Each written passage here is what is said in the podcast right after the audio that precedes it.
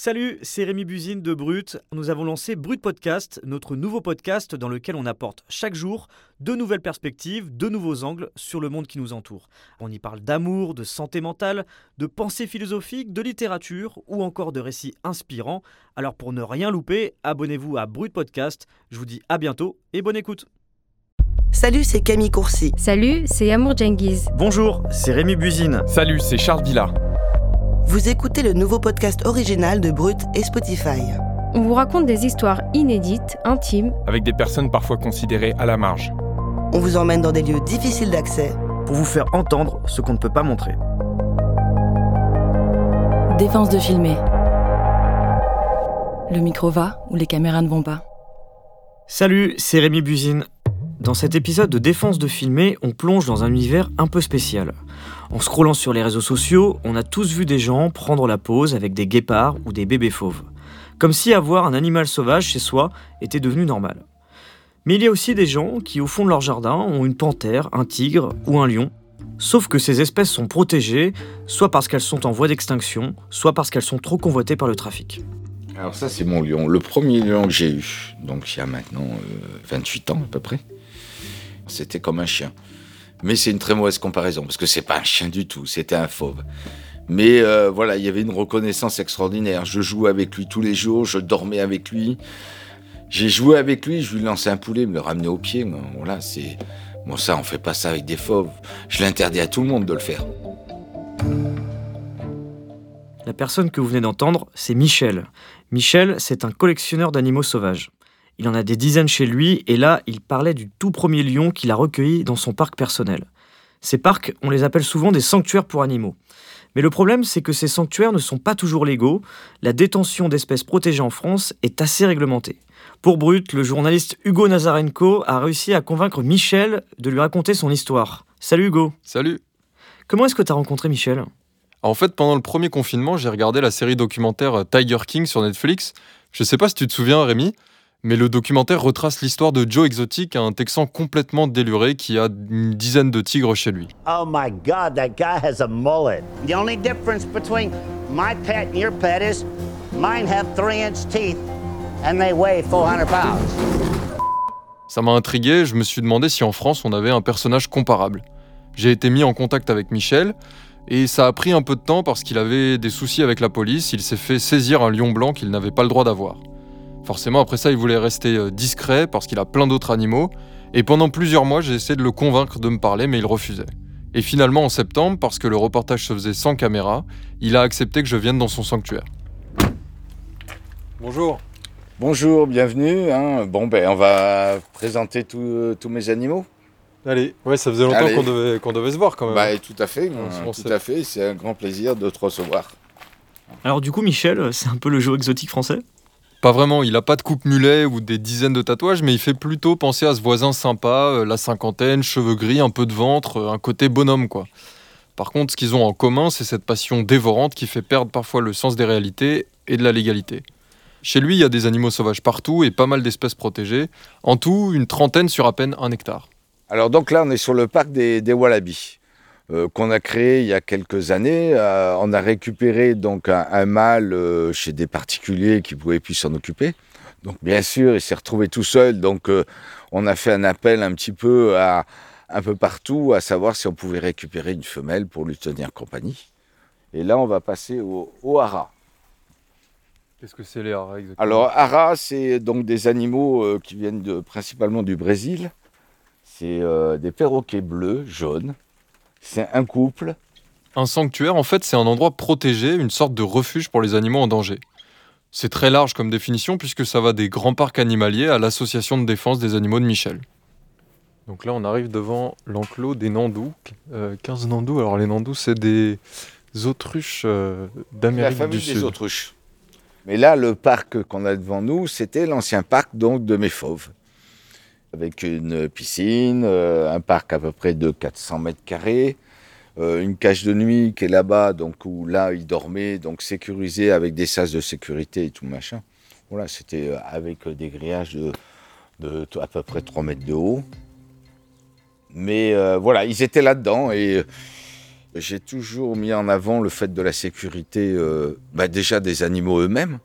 Parce que s'ils s'échappent, hein, bah, de toute façon, il n'y a pas 50 000 solutions. hein. C'était des grands fauves, donc il fallait les tuer. Le lion qui vivait là, Michel n'avait pas le droit de l'avoir. Les Nandous non plus, sauf qu'ils sont toujours là. Mais pour comprendre un peu mieux qui peut posséder une espèce protégée en France, je suis allé rencontrer Ismaël Dacosta, le chef de la brigade CITES de l'Office français de la biodiversité. Oui, bonjour, c'est euh, Hugo Nazarenko pour euh, Brut. En fait, c'est en quelque sorte la police de l'environnement. Ils contrôlent les particuliers, les zoos et les cirques qui détiennent des espèces protégées.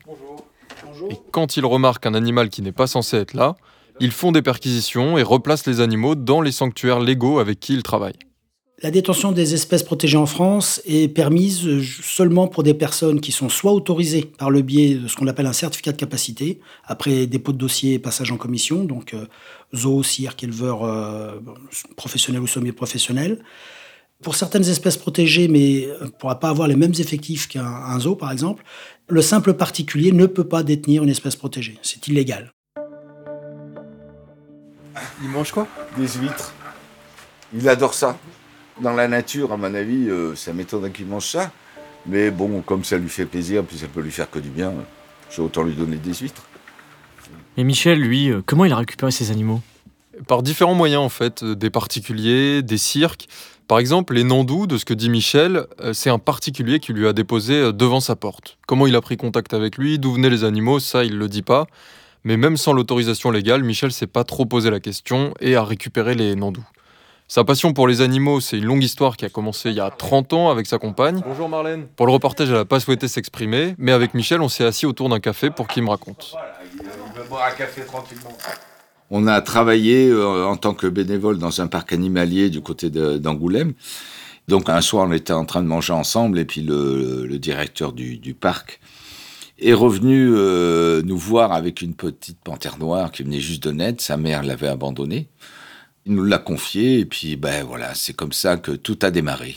Avec le sauvetage de, cet animal, donc le biberon toutes les trois heures, euh, jour, nuit, euh, il n'y avait plus rien, tout se confondait. Donc, euh, mais c'était sympa, voilà, c'était une, une expérience extraordinaire.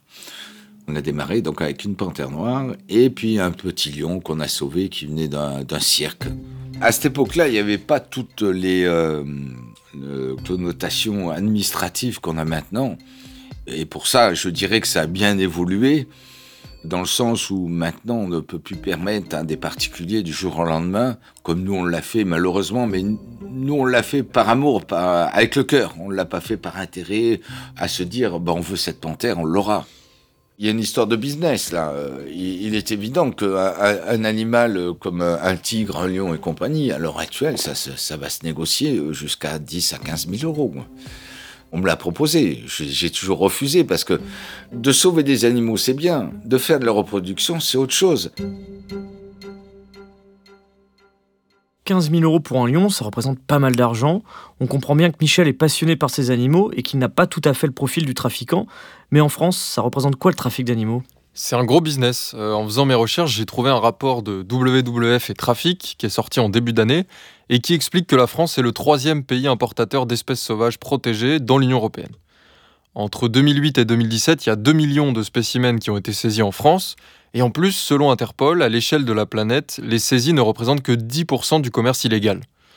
Quand on parle de trafic, on parle des espèces vivantes, mais aussi des produits transformés ou des parties des animaux, comme les défenses d'éléphants pour euh, ne citer que l'exemple le plus euh, connu. Et ce que m'explique l'OFB, c'est que la France est particulièrement bien placée géographiquement, ce qui en fait un pays au cœur du trafic. Sur le territoire métropolitain français, vous avez des espèces qui intéressent des personnes, donc euh, qui font l'objet de trafic. Il y a également des personnes en France qui sont intéressées par des espèces euh, franco-françaises, mais également exotiques. Ce qui fait que nous sommes un pays consommateur et producteur d'espèces et euh, consommateur par le biais d'intérêts qui peuvent aller jusqu'au trafic. On a affaire à des gens souvent très passionnés, ce qui n'empêche pas que cette passion doit également leur rapporter un petit peu, hein, euh, pour certains. Ces personnes passionnées ont parfois, euh, je dirais, une- un intérêt euh, un petit peu cloisonné. C'est-à-dire ils ne vont pas voir notamment les impacts et les effets de leur passion. Alors le trafic n'est pas composé uniquement de personnes, je dirais, passionnées et de personnes isolées. On a tout un panel qui va de l'individu isolé qui va capturer pour lui euh, ou acheter pour lui, et point barre, et euh, la personne qui va s'inscrire dans une petite organisation, petite ou grande organisation. Est-ce que du coup vous direz que c'est aujourd'hui euh, facile d'acheter une espèce protégée en France, et notamment on va dire les espèces qui valent le plus d'argent, comme des lions, des tigres ou des choses comme ça? À l'heure actuelle, pour acheter une espèce, c'est malheureusement beaucoup trop facile à mon goût, puisque euh, Internet est là pour faciliter tout un tas de choses, y compris ça. Donc euh, vous pouvez aller sur Internet et euh, vous finirez par trouver ce que vous voulez. Euh, vous pouvez également vous déplacer à l'étranger. Ça va ma crevette? C'est quoi comme ça? Euh, Un petit capucin. Regarde. Alors, on t'a on t'a pas menti, hein. regarde. Michel, par exemple, il a plusieurs fois organisé des dîners dont les bénéfices étaient reversés à l'association. Et souvent, il y avait un invité surprise, euh, un de ses fauves. Forcément, ça fait venir les gens. Et en fait, directement ou indirectement, il y a pas mal de monde qui cherche à se faire de l'argent euh, grâce aux animaux. Et même après la mort des bêtes. Je dirais, c'est comme un être humain. Il choisit ses têtes. C'est on aime ou on n'aime pas. C'est bon ça. hein. Donc on en était où? Alors, c'est vrai qu'il y a une histoire d'argent. Ben, une peau de, tigre ou de lion avec euh, les griffes, euh, les, canines et compagnie, ben, ça se négocie jusqu'à 10 000 euros sur Internet. Toi, si tu voulais à nouveau un lion, tu saurais euh, par exemple comment trouver un lion aujourd'hui? À l'heure actuelle, je pense même maintenant, euh, oui, trouver un fauve, euh, même euh, une girafe ou un éléphant, euh, c'est rien pour l'acheter en Belgique, quoi. C'est pas compliqué. Des adresses, j'en connais. hein. Mais voilà, après, ça rentre dans du trafic d'animaux et c'est pas mettre les animaux dans de bonnes conditions. Les peines encourues sont peu dissuasives. 3 ans et 150 000 euros d'amende, mais en réalité, c'est très rare que ça soit appliqué. Du coup, il y a beaucoup d'acteurs qui profitent de ce trafic. Ces dernières années, plusieurs zoos ont été perquisitionnés et poursuivis en justice pour trafic d'animaux, en ne déclarant pas euh, certaines naissances par exemple. Pour en revenir à Michel, un matin, alors qu'il était parti faire des courses pour ses animaux, Safran, le lion blanc qui lui a été confié depuis deux ans, a été saisi. En fait, Michel n'avait pas le fameux certificat de capacité. C'est la, la plus mauvaise histoire que j'ai pu avoir, dans le sens où euh, bon, les deux ans et demi que j'ai passé avec lui étaient extraordinaires. Mais par contre, ils sont venus me, donc, euh, me le saisir euh, du jour au lendemain, sans me prévenir, sans rien. Ils étaient avec une, une vingtaine de gendarmes armés jusqu'aux dents, gilets pare-balles, comme si j'étais un terroriste, pareil. hein. Mais du coup, il est où maintenant ce lion blanc? Bah, Aujourd'hui, il est au refuge de l'Arche où il a été replacé par l'OFB. C'est un sanctuaire officiel qui accueille les animaux maltraités, victimes de trafic ou détenus sans autorisation. Mais il y a un truc qui colle pas. Pourquoi si Michel n'a plus son lion, il a toujours ses nandous qu'il n'avait pas le droit de détenir non plus? Eh ben écoute, Michel, il a un avis sur la question. Personne va vouloir euh, récupérer euh, un, un troupeau de 15 landous. J'irai à la rigueur, euh, peut-être qu'un parc animalier se proposait de m'en récupérer deux ou trois ou quatre. À la rigueur, peut-être. Mais à ce moment-là, j'attends les, les- les propositions de, de ces parcs animaliers. Et pourquoi Safran, euh, lui, n'est plus là Contrairement au Nandou? Parce que, à mon avis, euh, ça a intéressé certains parcs animaliers de posséder un, un lion blanc. Maintenant, je n'ai aucune preuve à ce niveau-là, donc je j'accuse personne. Maintenant, euh, voilà, l'animal est dans de bonnes conditions au refuge de l'Arche. Mais par contre, voilà, ça va passer en procédure judiciaire très certainement en fin d'année. Donc voilà, je, je dirais que je ne sais pas ce qui va m'arriver. Mais moi, le principal, c'est que l'animal soit bien. Moi, je m'en sortirai toujours. Les animaux, eux, ils s'en sortent pas toujours. Mais lui, il s'en sortira bien et moi aussi.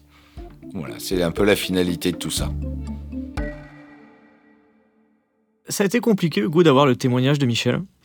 Bah, ça a pris du temps euh, parce que, comme on l'expliquait un peu au début, il y a cette idée que euh, pendant qu'on était en contact, le lion blanc a été saisi, donc il est devenu beaucoup plus méfiant là où il m'avait accordé euh, une certaine confiance au début.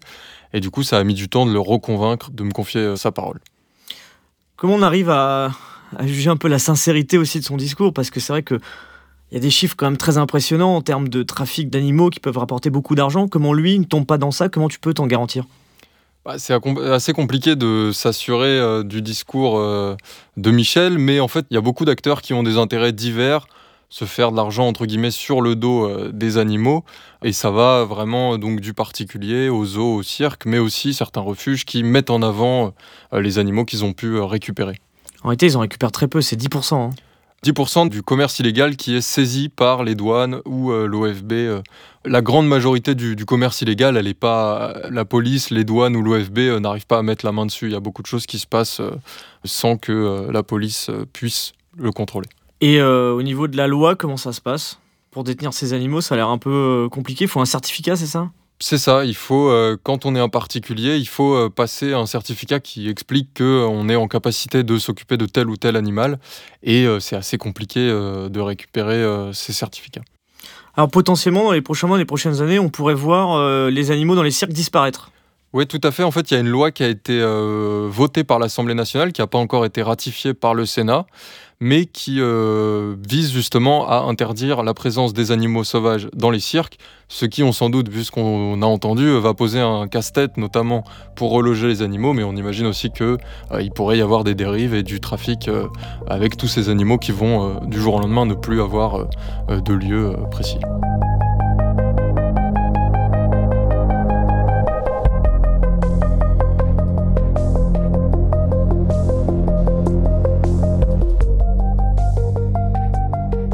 Venez d'écouter Défense de filmer, un podcast original de Brut, Paradiso Media et Spotify sur une idée originale de Paradiso Media. Merci à Sinamir, rédacteur en chef, Anne-Cécile Kiri, productrice, Laurine Norman et Annabelle Mora à la coordination éditoriale, Alexandre Ferreira, réalisateur et mixeur, Théo Albaric à l'enregistrement, Benoît Dunègre, directeur des productions, Claire Français et Amy Faconnier à la production, Laurent Lucas, Mathias Sillon, Louis Daboussi et Lorenzo Benedetti à la direction éditoriale. A bientôt pour un nouvel épisode.